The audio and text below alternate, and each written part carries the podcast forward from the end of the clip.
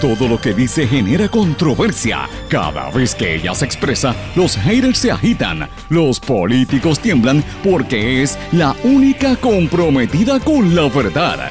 Periodista, bloguera, relacionista licenciada, analista de la noticia, escritora y le dicen la provocadora en las redes sociales. Y ahora comienza en blanco y negro con Sandra Rodríguez Coto. Golpe al pueblo en lo más importante que es la educación con Kelleher. En el bolsillo con Luma y en la democracia con la reforma electoral. Las cosas pendientes que no nos dicen. Bienvenidos a su programa en blanco y negro con Sandra para hoy martes 25 de mayo del 2021. Les saluda Sandra Rodríguez Coto. La tragedia de la educación en Puerto Rico. Kelleher es igual a Fajardo en inglés. Son dos casos parecidos. El caso de Kelleher seguirá con fuerza sin ella, aclara la Fiscalía Federal. Mientras tanto, el secretario interino Eliezer Ramos dice que estaría disponible para seguir al mando de educación y ocupar la silla en propiedad si es nominado. Un golpe al bolsillo del puertorriqueño. Luma, ahora, cuando estamos a punto de la transición, pide relevo de responsabilidad en caso de que una empresa o cliente residencial experimente pérdidas por negligencia. Desde la perspectiva de la empresa, si no se le concede la solicitud, podría traducirse en aumento de las tarifas.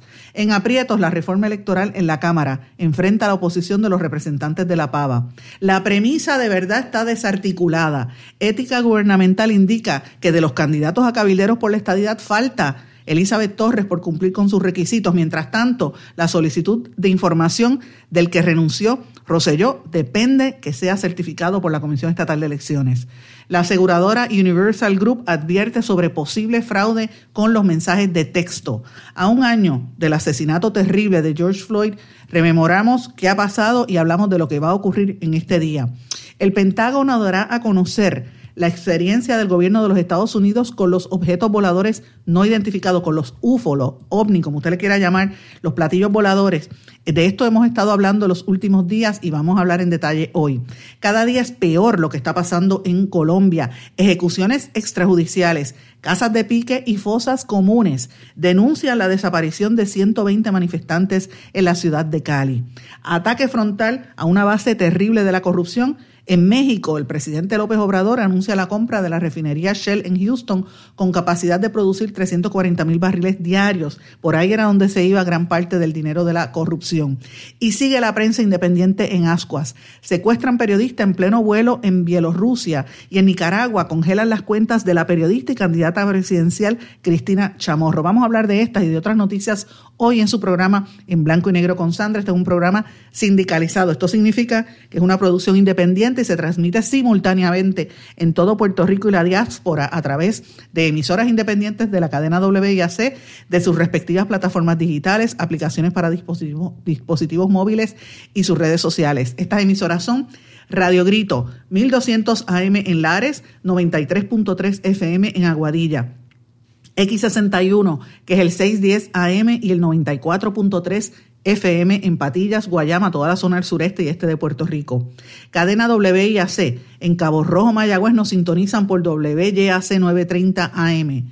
En Isabela y la zona norte del país nos sintonizan por WISA 1390 WISA y en la zona metropolitana y el centro de Puerto Rico nos sintonizan por WIAC 740 AM. También nos pueden escuchar a través de WLRP 1460 AM Radio Raíces, La Voz del Pepino en San Sebastián. Este programa se graba una vez sale al aire y lo puede eh, obtener en todos los formatos de podcast, en las plataformas de podcast, ahí lo tenemos grabado.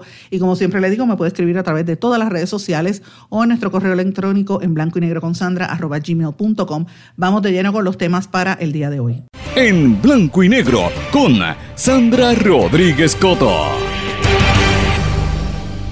Mis amigos, le doy la más cordial bienvenida a este su programa en blanco y negro con Sandra. Seguimos atentos a las noticias. Hoy es martes y siempre suele ser un día de mucha actividad y empezamos temprano en la mañana con la activación de una alerta rosa por el caso de una mujer desaparecida en Orocovis, Sandra Rosario Ortiz, que fue vista por última vez anoche en unión a un individuo quien tiene una orden de protección en su contra. Y obviamente pues este, estamos pendientes a, todo lo que ha acontecido en, en, torno a ese caso.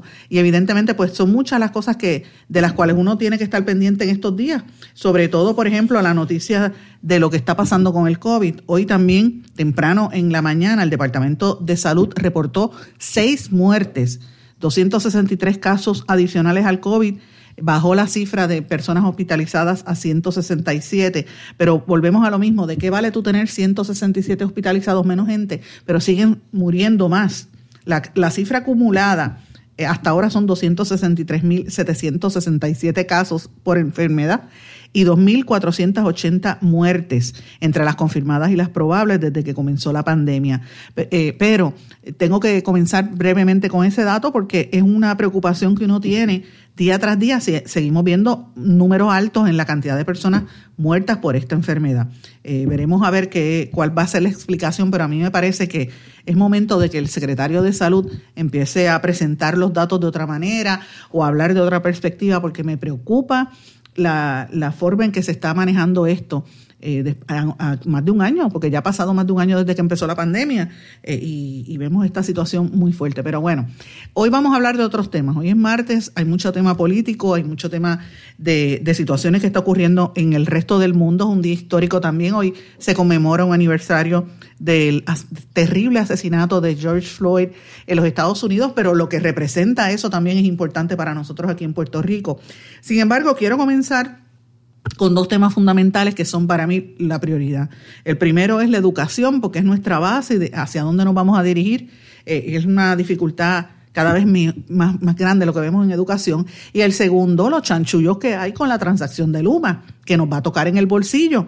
Y, la forma tan terrible que han movido a los empleados, anticipan, eh, ¿verdad?, que haya apagones. Está habiendo apagones en casi todo el país. Así que vamos a hablar de ambos temas, pero quiero comenzar con educación, porque ayer lo tocamos, pero no le, no le dedicamos el tiempo que yo creo que, que merecía el análisis a una situación tan grande como es el caso de Julia Kelleher. Esto no lo podemos pasar por debajo del radar, señores. Julia Kelleher, recordemos que era la supuesta eh, ¿verdad? funcionaria estrella, la secretaria eh, de clase mundial, como decía Ricardo Rosselló, como la querían presentar como la gran eh, esperanza, como la mejor secretaria que tenía la administración. Y fíjense lo, lo, que terminó. Igual que su padre hizo Ricky Rosselló, su padre tuvo un secretario que era Víctor Fajardo, que terminó convicto por corrupto. Y ahora él, que no terminó como, como gobernador porque se tuvo que ir, el pueblo lo sacó y tuvo una corrupta en el Departamento de Educación. Ella, ustedes saben que ha, habido, ella ha hecho unos acuerdos, ¿verdad? Y ahora la Fiscalía Federal está dando unos anuncios para decir que están haciendo algo. La Oficina del Fiscal de los Estados Unidos para el Distrito de Puerto Rico dijo que no va a desestimar ninguno de los cargos contra ninguno de los acusados que queda en ese caso de corrupción que encabezó Julia Kelleher después de consultar la decisión con el Departamento de Justicia de Washington la expectativa de lo que iba a suceder con los coacusados de Kelleher estaba planteada porque hubo un cambio en la postura del Procurador General sobre lo que significa propiedad del gobierno en casos de fraude electrónico y una moción que había radicado en conjunto Kelleher y la Fiscalía Federal, también radicada hoy, añadía un poco de información sobre el acuerdo de la exfuncionaria que ustedes saben se anunció la semana pasada, se, ella acordó declararse culpable eh, y, y obviamente pues eso lo anunciaron el viernes. Evidentemente los documentos dicen que eh, ella se va a declarar culpable por dos cargos, no dijo cuáles son, pero eh, es unos tipos C, lo que implica que el juez está atado a la sentencia, a lo que dice el acuerdo. Eh, y esto es interesante. Posiblemente hay quienes están especulando que ya lo que va a estar, posiblemente esté, se escape de ir a prisión, o si va, podría ser seis meses. Otros dicen que de someterse a un juicio, de esto llegar a un juicio y ella ser hallada culpable, se expondría a una sentencia de 25 años de cárcel, ¿verdad? Pero todo el mundo sabe que va a cumplir menos, porque si Junior Cápsula, que era un narcotraficante, no cumplió ni 10 años, ya está por ahí por la calle de lo más feliz, pues, y, Víctor Fajardo, que todo el mundo sabe lo que pasó, Víctor Fajardo ya está también por la calle. Yo, le, yo lo he contado aquí, me lo encontré un día en la placita y nos quedamos en shock uno al frente del otro. Está bien desmejorado, pero cumplió y está de lo más tranquilo, recibiendo su retiro como secretario de Educación, porque él tiene el derecho a eso, le están pagando su retiro. Lo estamos pagando nosotros, el pueblo de Puerto Rico, increíblemente por demás. Pero bueno, en el caso de Kelleher, ella en el primer caso eh, del 2019 le transfirieron el expediente al juez Besosa, que es el que está viendo el segundo caso del 2020, eh, y así es que él va a tramitar la aceptación de culpa, el acuerdo, la sentencia. Pero Besosa no acepta el acuerdo, entonces el caso regresaría al juez Delgado. Así que veremos a ver qué va a pasar hoy en, que, cuál finalmente es la, la determinación en ese caso. Recuerden que en ese caso estaban también, cuando Kelleher fue arrestada, fueron arrestadas las hermanas Mayra y Lenda Ponce Mendoza, que ya se declararon culpables. Y quedan pendientes el, de procesar la exdirectora de ACES, de la Administración de Seguros de Salud, eh, Ángela Ávila, Angie Ávila, el expresidente de la firma BDO en Puerto Rico, Fernando Scherer Cailet, y el consultor Alberto Velázquez Piñol, que era el que tenía todos los contratos con el gobierno de Rosselló, de Ricky Rosselló, también el ex el contratista y expresidente del colegio de CPA, Aníbal Jover. A estos coacusados les habían pedido a la Fiscalía Federal que fuera clara si la nueva regla le, les aplicaba a ellos, así que veremos qué sucede. Me consta que va a haber una eh, un, acuerdo en alguno de esos casos. Sé que en el caso de Angie Ávila, pues ella anticipa que va a salir bien, pero veremos a ver qué va a suceder en cuanto a esto. A mí el que me preocupa realmente de todo, todos son casos de corrupción y son importantes, pero el más que a uno se tiene que afectar es con el Departamento de Educación, porque evidentemente ese es el futuro de Puerto Rico y nosotros no podemos olvidar lo que pasó aquí en Puerto Rico bajo el mandato de Julia Kelleher. Y sí es cierto que había que hacer cambios en, en el departamento, había que mejorar eh, los servicios que se prestan, había que dar eh, una, una revisión al, sistema y, reconociendo que también hay menos gente en Puerto Rico, que no debía haber tanta escuela. Eso yo, yo soy la primera en reconocerlo. Ahora, el problema grande de todo esto fue la actitud tan fascista de Julia Kelleher. Recordemos que Julia Kelleher ni siquiera se quería retratar al lado de los nenes. No soportaba a los niños de educación especial. Lo único bueno que hizo Julia Kelleher, y lo digo francamente, lo único bueno que hizo Julia Kelleher fue que nombró a Eliezer Ramos Párez, que actualmente es secretario interino, lo nombró, y yo creo que no fue ella, creo que fue el gobernador, lo nombraron a, educación especial porque Julia Kelleher no podía bregar con educación especial, no soportaba a los nenes de educación especial, no los quería tocar. Y Julia Kelleher los miraba con, de manera despectiva. Y esto lo estoy diciendo yo, Sandra Rodríguez Coto, con conocimiento, porque soy mamá he tenido que enfrentarme al Departamento de Educación, conozco un montón de madres como yo que hemos tenido hijos en educación especial y sabe y sé porque he escuchado la forma en que Julia Kelleher era tan despectiva con los niños de educación especial. Así que eh, lo único bueno que hizo fue nombrar a Eliezer, que ha sido, Eliezer Ramos, que de verdad ha sido, fue uno, para mí, el mejor que ha pasado por esa oficina eh, y trató de mejorar la situación y ciertamente logró muchos adelantos a pesar de que existiera Julia Kelleher robando dinero y tratando de privatizar como hizo. Porque no podemos olvidar lo que hizo Julia Kelleher en este país, cómo destruyó comunidades enteras. Jamás se me va a olvidar cuando yo empecé este programa hace casi, casi más de tres años. Una de las primeras ediciones de este programa en blanco y negro con Sandra lo hicimos en una escuelita en Patillas. Y los amigos de X61 tienen que recordar aquella vez que estuvimos allí con con, eh, con José, bueno, todos, Ricky, estábamos todos, este, estaba el compañero Chopper, estaba Arriaga, estábamos todo el equipo en una transmisión en una escuela, en un barrio, en una esquina en Patillas que nadie sabía dónde era. Y yo en mi vida he estado en una escuela tan bonita como esa. Ni siquiera Robinson, es más, ni, ni, ni St. John, los colegios más caros de este país estaban tan bonitos como esa escuelita pública, elemental e intermedia en Patillas. Jamás se me va a olvidar. Linda, una escuela linda, jardines, huertos caseros, todo pintadito, parecía como, como si uno estuviera entrando a Disney, los niños bien educados, con uniformes limpios, los abuelos, los papás trabajando con los maestros mano a mano para echar hacia adelante esa escuela. El maestro de educación física había hecho hasta un estudio de para que los niños practicaran por un lado inglés y por otro lado para que practicaran eh, una clase selectiva y tenían un programa de radio, esos nenes de sexto grado o sea, esa escuelita daba gusto y una comunidad, le, estoy hablando, una comunidad sumamente pobre. ¿Qué fue lo que hizo Julia Kelleher? La cerró. Y usted sabe que los nenes tenían que ir caminando porque no había guagua por unas curvas, que no había aceras para la escuela del, del pueblo. Pues mire, lo que hizo fue romper esa comunidad y muchos de los que estaban allí se fueron de Puerto Rico, porque es la realidad. Eso se replicó en todo Puerto Rico, lo que hizo Julia Kelleher.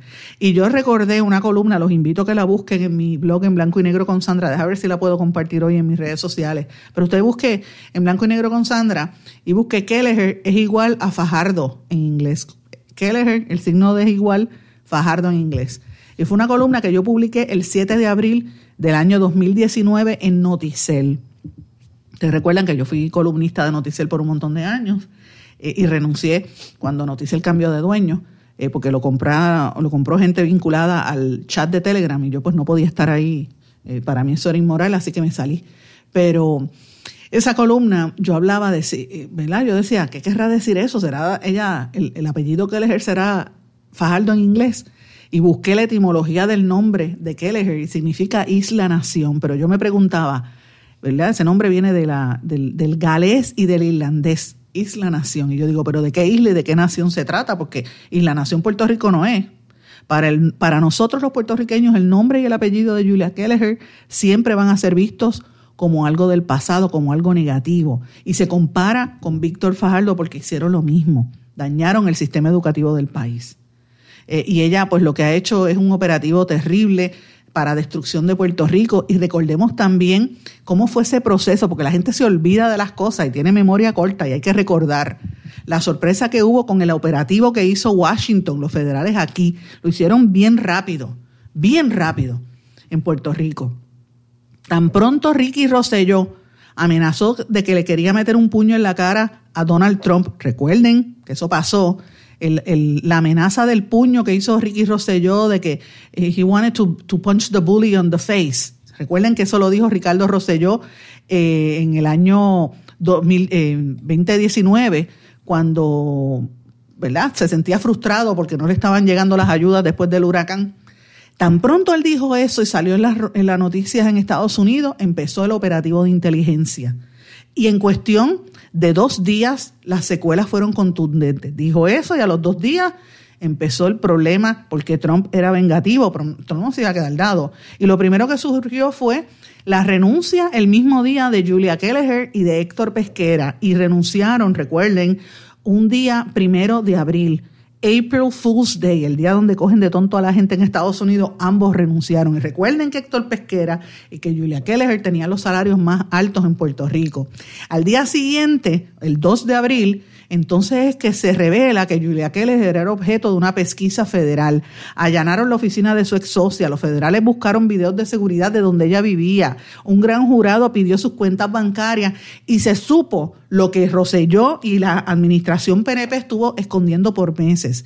Que el intermediario, o sea, la persona que buscaba quién iba a comprar las propiedades del Departamento de Educación, que cerraron escuelas rompieron comunidades, dejaron escuelas vacías para venderlas. El que estaba de intermediario era Jay Rosselló, el hermano de Ricky Rosselló, ¿ok? que es socio de Julia Kelleher y ella fue quien lo contrató del bufete del cual él es socio. Dígame, boom, si eso es un knockout en cualquier liga. Claro que sí. ¿Y qué pasó cuando eso sucedió? Vamos a recordar. Eso fue un día detrás de otro. Boom, se sabe que es Jay Rosselló. Ricardo Rosselló se montó en balines, se, cogió un avión y se fue para España. Y desde Sevilla mandó un comunicado de prensa defendiendo a su hermano. Y, Kelleher, usted sabe lo pedante que era Julia Kelleher, se fue, ella se fue a Yale, se pintó de salvadora, de que dio una charla en la Universidad de Yale diciendo que ella salvó el Departamento de Educación en Puerto Rico y una estudiante puertorriqueña allí sacó la cara y le, le cuestionó lo que ella había hecho, señores, culpable. Eh, es una situación muy fuerte eh, y esa es la realidad que vivió Puerto Rico. Recordemos que es el problema que hay detrás de todo esto es que ven el Departamento de Educación como una mina de oro. Cuando Víctor Fajardo fue secretario en el 1994, que fue acusado y se declaró culpable de extorsión y del desvío de 4.3 millones de dólares del departamento al Partido Nuevo Progresista, porque eso fue lo que pasó. Y, es la realidad. Yo no estoy diciendo mentira, busque la información, busque el documento, busque los artículos de prensa y usted va a ver que lo que dije yo. Fue sentenciado a 25 años de cárcel, pero solamente cumplió 12. Salió en libertad en el 2013.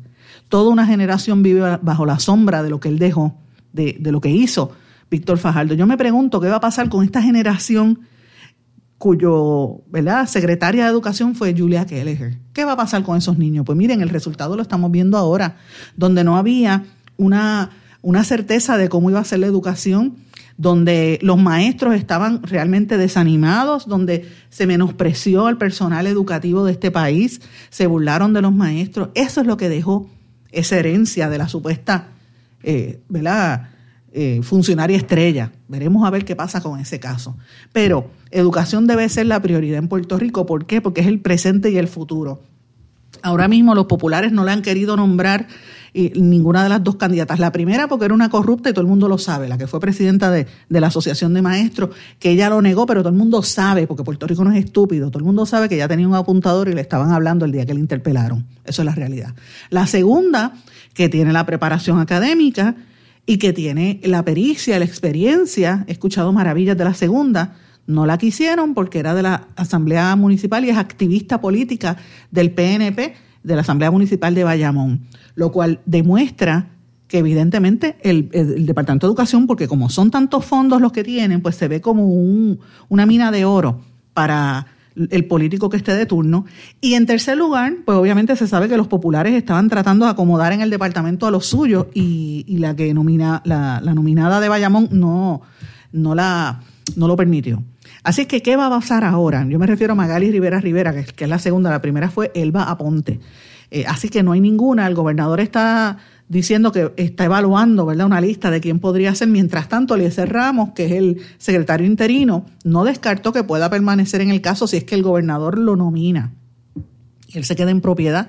Él dice, yo estoy aquí, yo estoy trabajando, yo llevo 13 años en el gobierno en distintas posiciones, mi casa es educación especial, eso fue lo que él dijo. Y yo puedo, lo, reitero, fue un buen subsecretario, incluso bajo Julia Kelleher. A pesar de todo ese esquema de Julia Kelleher, él hizo el trabajo, él ayudó a los padres, él ayudó más que nada a los niños y los maestros de educación especial y los terapistas estaban recibiendo sus pagos, no como ahora que la Junta de Control Fiscal quiere bajarle los pagos a los a los terapistas. Es un trauma lo que quieren hacer allí, es una, barbaridad y vamos a hacer un programa de eso. Pero ciertamente él es el que está allí. Mientras tanto, ¿qué dice la Fortaleza? Pues la oficina de prensa de Fortaleza, Sheila Anglero, está diciendo que van a hacer una evaluación de los candidatos y eso se va a saber próximamente. Mientras tanto, eh, la situación sigue ahí y los niños, empezando el verano, cuando se supone que ya esto debería estar corriendo, porque ya para agosto debemos estar de vuelta a la normalidad, no se sabe.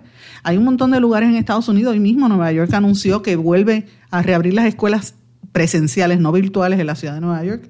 ¿Qué va a pasar en Puerto Rico? No lo sabemos. Aquí estamos en, en, Ascuas con la situación de educación y con lo que viene con Luma, que ha sido terrible. Yo me imagino que ustedes escucharon ayer lo, las declaraciones de, de, Ángel Figueroa Jaramillo y, y cómo él, la frustración que él tenía, porque de hecho a Figueroa Jaramillo le pasó como a casi todos los empleados de energía eléctrica, que los movieron a diferentes sitios. A, a Figueroa Jaramillo, después de estar 33 años en energía eléctrica, lo mandaron para AMSCA como trabajador de conservación, algo que él no sabe ni lo que es, eso es parte del plan de movilidad. Y esa es la realidad que vivimos. ¿Y por qué yo traigo esto y cómo lo ato? Miren, porque estamos empezando el verano, la época de los, de los huracanes. Las escuelas han estado abandonadas, las escuelas por lo general eran los refugios. Imagínense, Dios no lo quiera, que venga un, evento atmosférico que va a pasar con Luma en el poder, con un sistema educativo desarticulado, donde no hay este, unos, ¿verdad? este, lugares así para, guarecerse, para esconderse en caso de que venga un huracán, Dios quiera que no. Y en tercer lugar, sin el personal.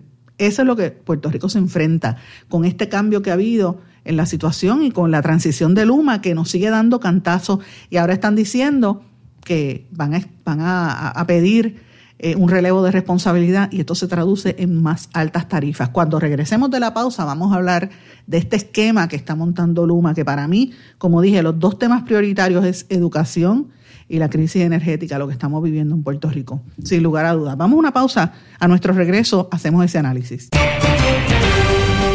No se retiren, el análisis y la controversia continúa en breve, en blanco y negro, con Sandra Rodríguez Coto.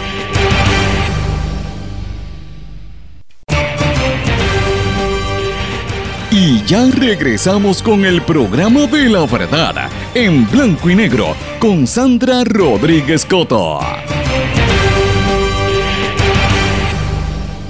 Regresamos en blanco y negro con Sandra. Bueno, como comenzamos a hablar en el segmento anterior, eh, Luma pidió un relevo de responsabilidad en caso de que una empresa o un cliente residencial experimente pérdidas por negligencia. Miren eso, eso se va a traducir en aumentos de tarifa. Aquí se dijo, y esto de Luma lo han querido pasar por debajo del radar. Y señores, la tragedia más grande de todo esto es que la prensa corporativa no ha querido darle el mismo espacio a las a los cuestionamientos, a las dudas que había sobre este proceso, porque hay unos intereses detrás y quieren salir de, de lo que quedaba de la UTIER y de la Autoridad de Energía Eléctrica. La gente no se da cuenta que es, pegarse un tiro en el pie, eh, porque a la energía eléctrica la autoridad la llevaron a donde están los mismos políticos, en la crisis, en la deuda en que está la politiquería. De, eso hemos hablado hasta la saciedad. Pero la realidad es que Luma va a entrar en el poder, le han hecho la vida imposible a los empleados, han dejado un montón de sectores sin luz porque la gerencia no le da la gana de entregarle los equipos a los empleados, alegan que los empleados están cometiendo sabotaje.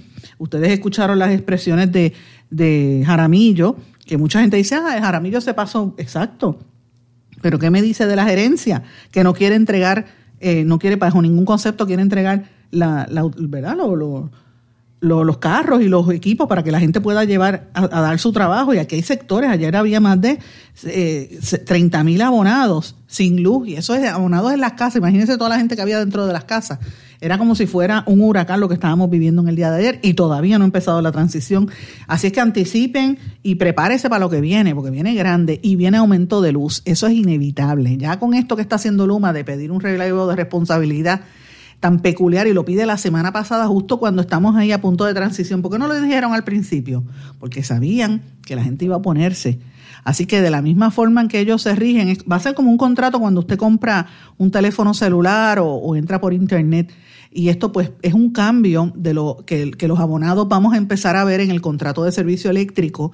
En el contrato se establece la, la tarifa que tú vas a pagar, el ciclo de facturación y cómo usted como, como abonado va a poder pedir unas investigaciones o unos ajustes si eh, no pagas la factura a tiempo. Pues, ¿Cómo tú vas a hacer ese proceso? Pues todo eso se establece ahí.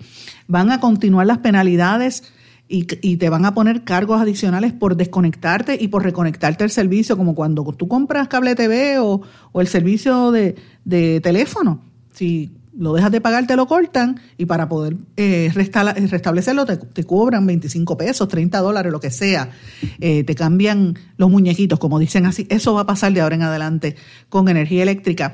yo lo único que yo creo que va a pasar y que vamos a ver bien contundente aquí es que el UMA va a ir detrás de toda esa gente que no ha pagado. Yo espero que sea así, porque de lo contrario, pues hay que caerle arriba a Luma. Pero cuando digo toda esa gente que no ha pagado, es los políticos, los alcaldes, las agencias de gobierno, las iglesias que no pagan o que tienen una tarifa con unos subsidios, todo eso. Todo eso va a empezar a, tener que pagar las agencias del gobierno. Ustedes recordarán que dimos una lista de las agencias de, del gobierno central, las corporaciones públicas, los municipios que tienen unos acuerdos allí de pago. Y aquí vamos a ver si el gas pela. Ahí es donde va a haber la dificultad en los próximos meses en cuanto a esto. Ya le mencioné lo de, lo de Figueroa Jaramillo, que después de 33 años en, en, energía eléctrica lo han movido para la Administración de Servicios de Salud Mental y contra la Adicción como parte del plan de movilidad. Él dice que se va a mantener como presidente del UTIER, pero evidentemente el UTIER la han descabezado. Era un objetivo político del gobierno eliminar una, una unión que era tan fuerte como era Lutier eh, y una unión cuyo objetivo pues obviamente a veces eran en contra de las, de las políticas de gobierno. Así que evidentemente eso pasa. Jaramillo ha sido, Figueroa Jaramillo, todo el mundo le dice Jaramillo y él es Figueroa Jaramillo. Jaramillo ha sido presidente de Lutier por 12 años. Señores, otro de los aspectos que también les mencioné en los titulares, y aquí cambiando un poco el tema de los temas que para mí son prioritarios, es el tema de, de los derechos de nosotros como puertorriqueños. Y uno es el derecho electoral y las dudas que hay en torno a, la cuestión de, las pasadas elecciones y los pasados eh, procesos que ha habido.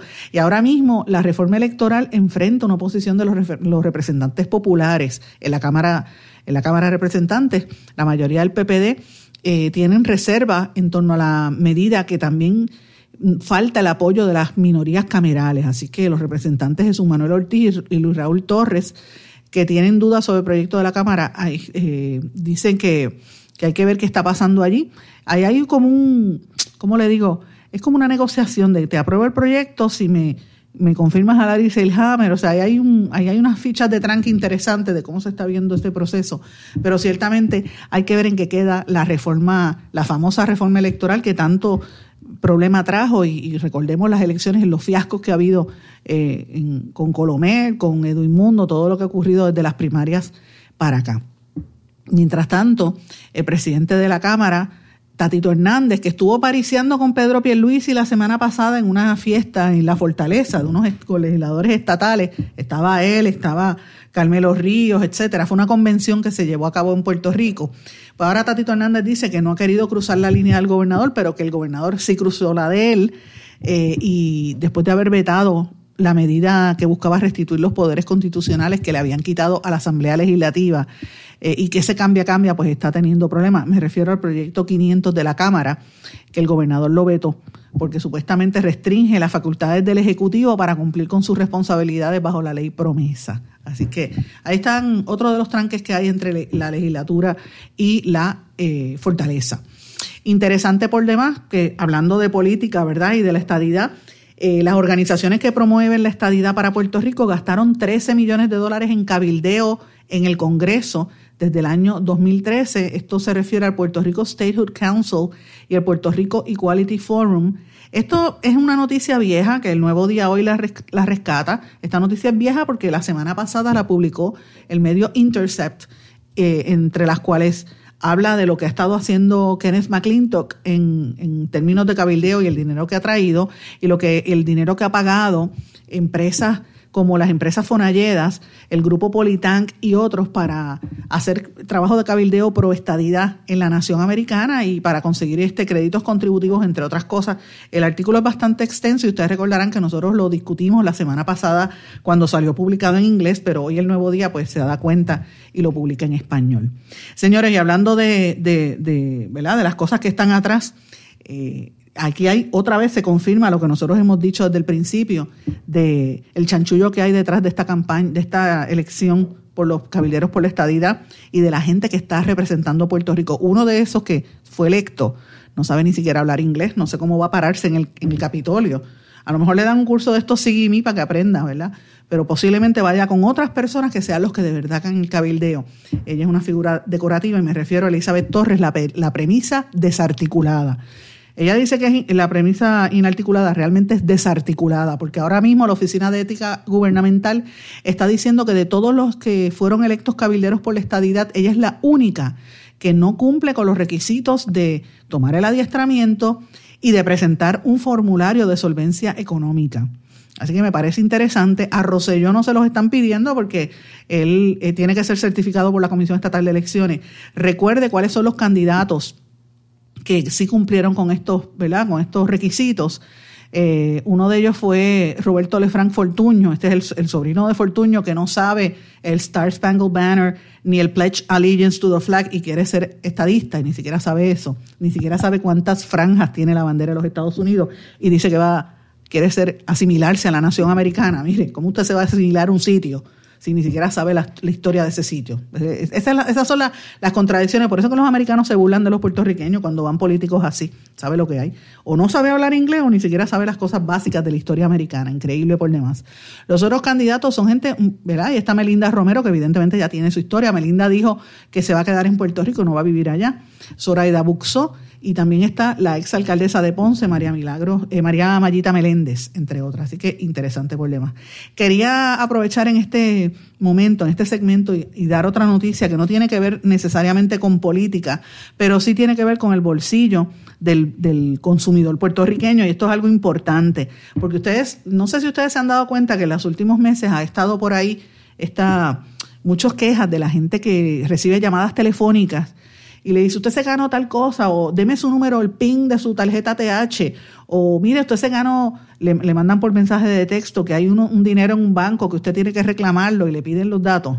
Pues mire, son, este es el tipo de, de esquema que se está haciendo a nivel mundial para robar cuentas y robarle, hackearle los teléfonos robarle su identidad, entre otras cosas. Usted tiene que tener cuidado cuando le hacen ese, ese tipo de acercamientos y las empresas están teniendo que gastar miles, a veces millones de dólares en tratar de atajar estos fraudes que vienen de redes internacionales, eso no es solamente en Puerto Rico, eso pasa en todas partes.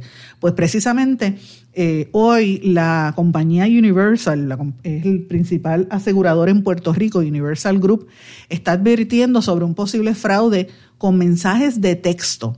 Este conglomerado de seguros aclaró que al momento no se envían mensajes de texto para cancelar pólizas. Y esto viene ante denuncias de algunos clientes de Universal que han empezado a recibir mensajes de texto con advertencias de que le van a cancelar sus pólizas de seguro con Universal. Y por eso, pues la entidad, la, la compañía está alertando a la ciudadanía que podría tratarse de un esquema de fraude, que tengan cuidado, no comparte información personal. Mire, si usted recibe un texto y le dice, deme su número de seguro social, mire, no lo dé, deme su número de teléfono, no. Usted verifique, si le piden el seguro social, de los cuatro números, no del número completo, no de su dirección.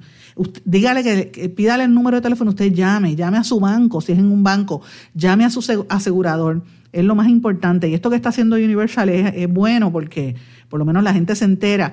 Eh, la amiga Jocely Vega, la licenciada Jocely Vega, que es la presidenta y principal oficial ejecutiva de, esta, de este conglomerado, dijo que ella está advirtiendo a la ciudadanía y a todos los clientes que no contesten ese tipo de mensajes.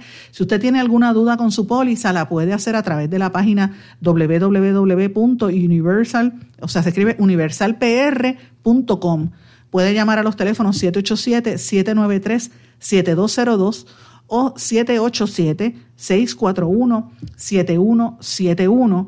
Eh, y las compañías que esto incluye son Universal Insurance, Universal Life, Universal Finance y Point Guard. Los anuncios de Point Guard, que usted sabe que se anuncian en este espacio también, eh, y ellos reiteran que no están enviando mensajes de texto para cancelar pólizas Así que si usted recibe un, mensaje de esto, no lo, no lo mire, no le dé, eh, no, no, toque el enlace, si es por, por internet, tampoco lo haga. Aparentemente es un fraude de los que están ocurriendo. Recuerden que en días recientes hubo con, la, con el sistema de ATH y ha ocurrido en otras áreas. Así que usted siempre llame a Universal, llame a PointGuard y ahí usted sabe que seguro va a recibir la información eh, de este conglomerado, que como dije es el principal conglomerado de capital local que, se ha distinguido por ser una empresa sólida a nivel financiero, eh, se ha diversificado, ellos tienen presencia en Estados Unidos y en otras partes y tienen un, capital combinado de cerca de 400 millones de dólares al, al, 30 de septiembre del 2020. ¿Por qué digo esto? Porque es una empresa sólida puertorriqueña que hay que apoyarla y que evidentemente está pasando como las grandes empresas que ven estos números y tratan de coger a los clientes de bobo. Así que esté pendiente, llame a Universal para cualquier duda si recibe ese mensaje. Tengo que irme a una pausa. A nuestro regreso vamos a hablar de lo que está ocurriendo en los Estados Unidos. Regresamos enseguida. No se retiren, el análisis y la controversia continúa en breve, en blanco y negro, con Sandra Rodríguez Coto.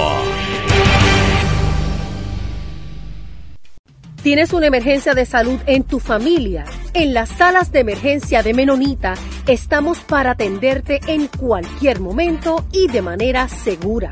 Hemos establecido estrictas medidas de protección y seguridad para que tu visita a la sala de emergencia no sea una preocupación. Tu emergencia la atendemos en Menonita. Ven tranquilo a tu centro de salud o sala de emergencia menonita más cercana. Contamos con médicos, especialistas, pediatras, laboratorio, rayos X y más. Tú nos conoces. Confía tu salud en Menonita. Con nosotros estás seguro.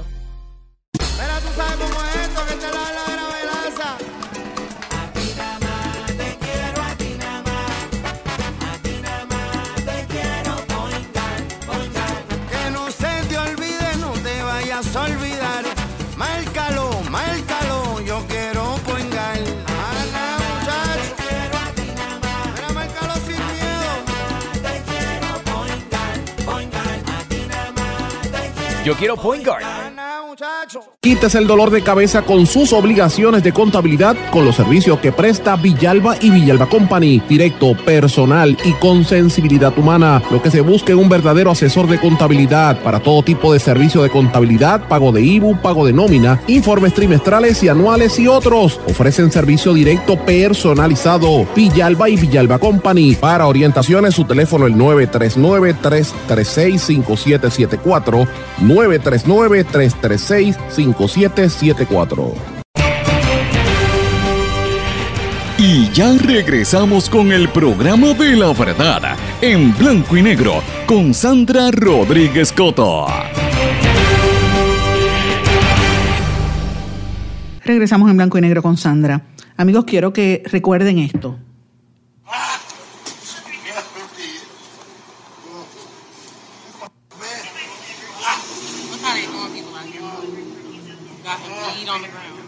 He's crying. Please. Please. Please, I can't breathe. Please, man. Please, man. Uh-huh. Uh-huh. Uh-huh. Uh-huh. Uh-huh. Uh-huh. Oh. Oh. Oh. Oh. Please, man. Well, you got him down, man. Let him breathe, at least, man. I can't breathe. I've been trying to help out. So he can breathe a little bit more. Neck, man. One of my homies died.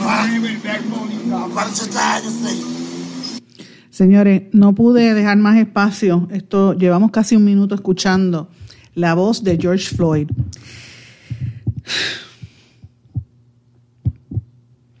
Francamente, se me hace tan difícil expresar lo que siento cada vez que he tratado de no ver ese vídeo, ¿verdad? O de escuchar ese audio. Pero he querido compartirlo porque hoy se conmemora el primer aniversario del asesinato de George Floyd.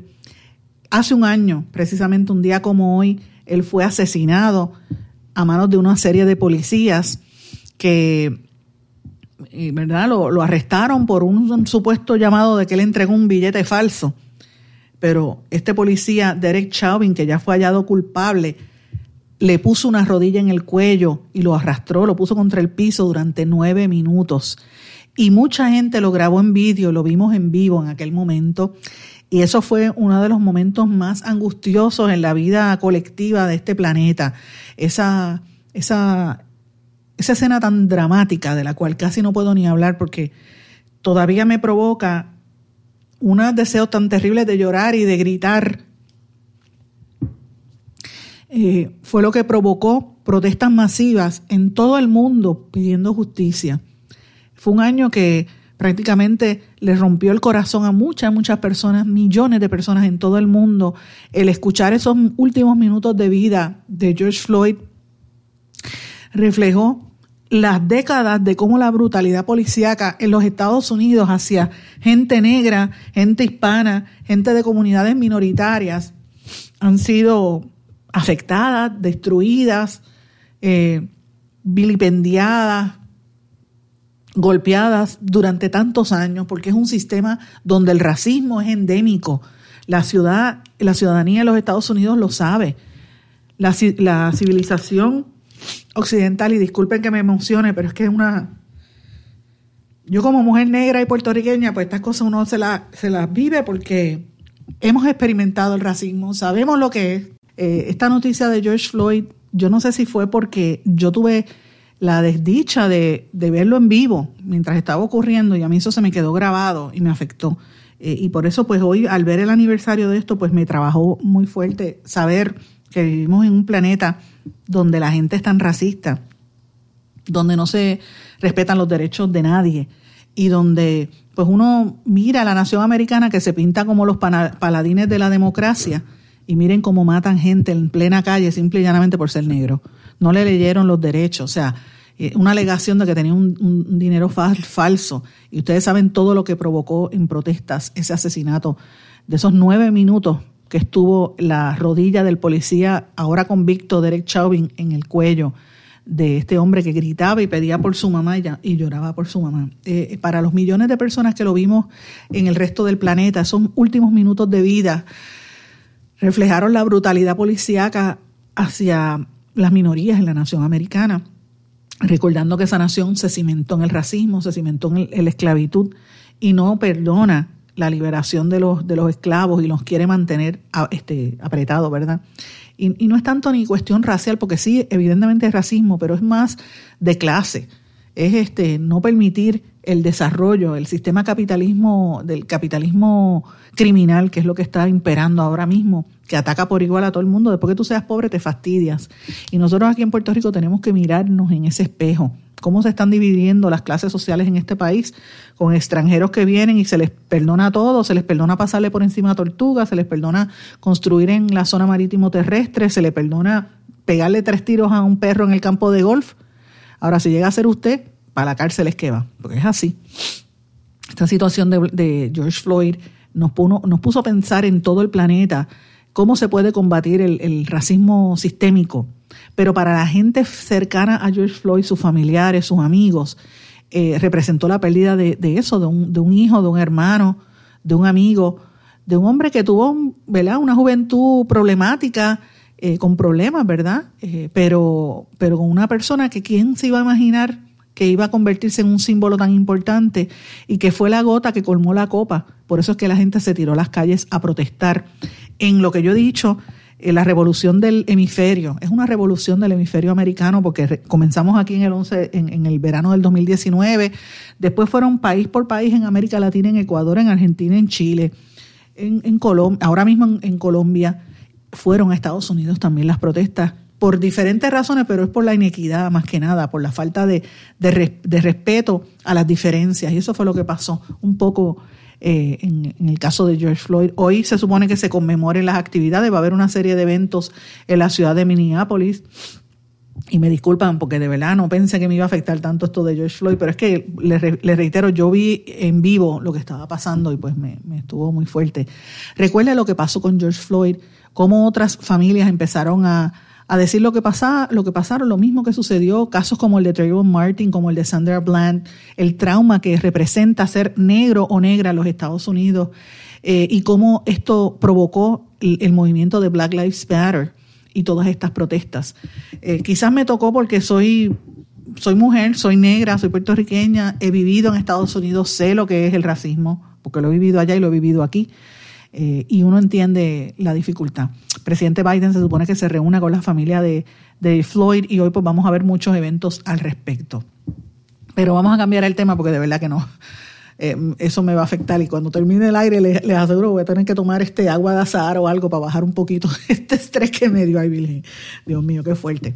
Pero bueno, vamos a cambiar el tema. Ustedes saben que hace varias semanas hemos estado hablando de una noticia que trascendió en todos los medios norteamericanos. Esta es una noticia seria originalmente la informó Reuters, después el Washington Post, New York Times eh, y otros medios así como CNN, que el Pentágono va a dar a conocer su experiencia con los platillos voladores. Esta vez en serio, no estoy hablando en relajo. Finalmente van a dar a conocer un informe que preparó la Oficina de Inteligencia Naval, el Grupo de Trabajo de Fenómenos Aéreos No Identificados y el Negociado Federal de Investigaciones o FBI, porque han visto un alza en los avistamientos de estos platillos voladores y ellos no saben si es una tecnología eh, que pueda representar, ¿verdad? Esos vídeos que pueda representar algún tipo de, ¿verdad? De, de, amenaza a la seguridad nacional de los Estados Unidos. Se desconoce de dónde viene, pero eh, ese tema pues se va a discutir ampliamente y pues lo quería traer. Ya yo había presentado vídeos de esto en, uno de mis programas, pero esta vez pues, evidentemente pues lo están reportando y vienen esas vistas, hay que estar atentos.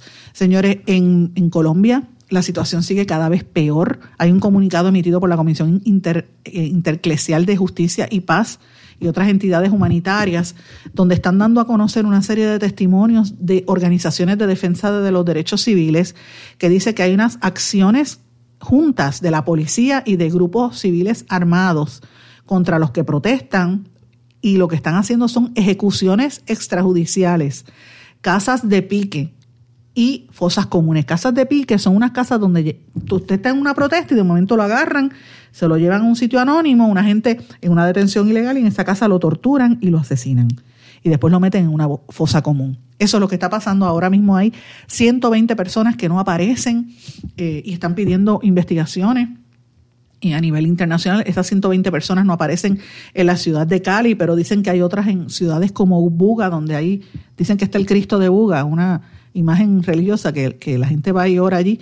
También en esa área rural han desaparecido personas, simple y llanamente por protestar. Lo que está pasando con el gobernador, con el, con el presidente de, de Colombia es atroz.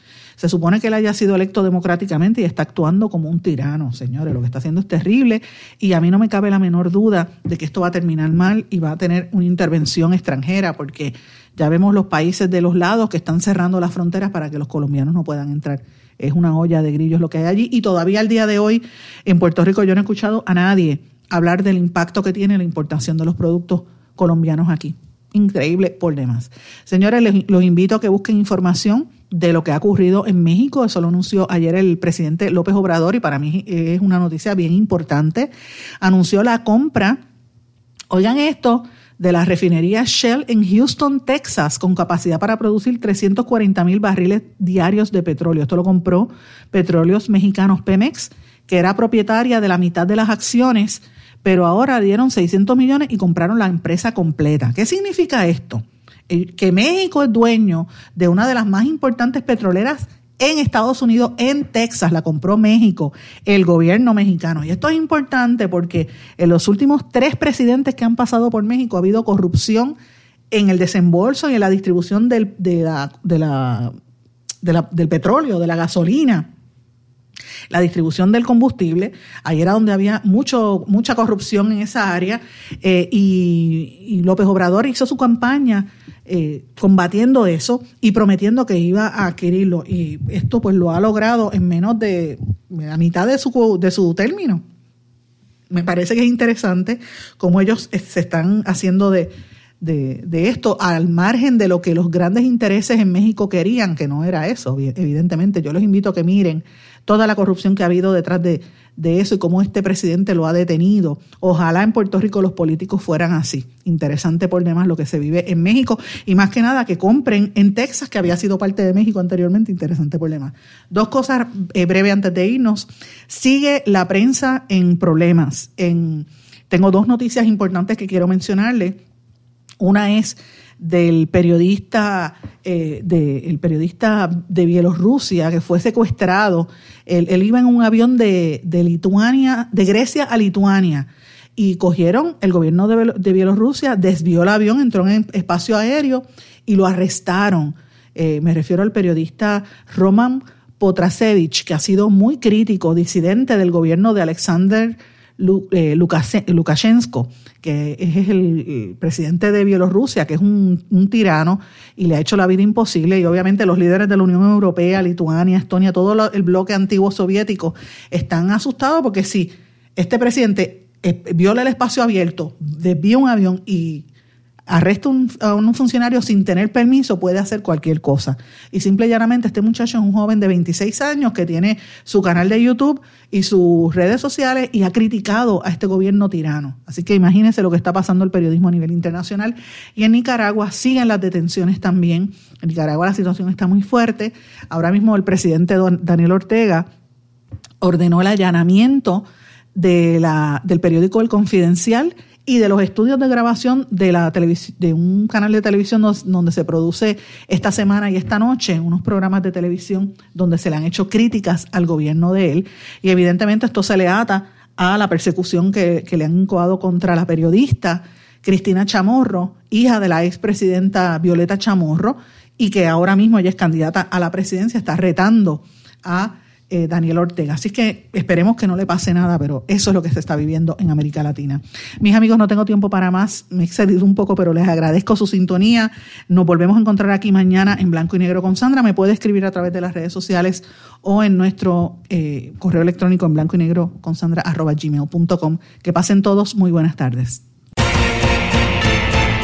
¿Se quedó con ganas de más? Busque a Sandra Rodríguez Coto en las redes sociales o acceda a en blanco y negro.blogspot.com porque a la hora de decir la verdad solo hay una persona en la cual se puede confiar. Sandra Rodríguez Coto en blanco y negro.